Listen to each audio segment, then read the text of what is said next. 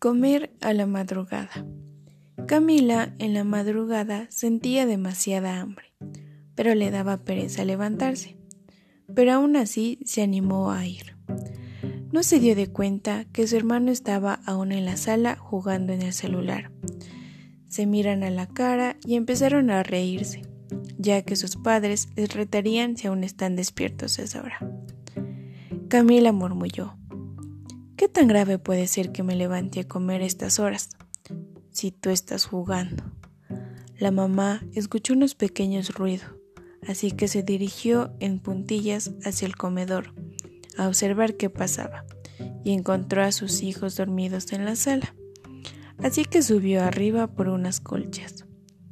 Ellos tuvieron el chance de hacerse los dormidos antes de que su mamá los descubra despiertos. La mamá los cobijó y se fue a preparar un sándwich. Camila ya no aguantaba el hambre, así que se levantó y al dirigirse a la cocina asustó a la mamá, y los dos se pusieron a comer. Diez minutos después llegó el hermano y le dice a Camila, con que ya comiste y no invitas. Entonces la mamá reflejó una pequeña sonrisa y preparó otros tres sándwiches más y se quedaron comiendo hasta llenar los estómagos vacíos de sus hijos.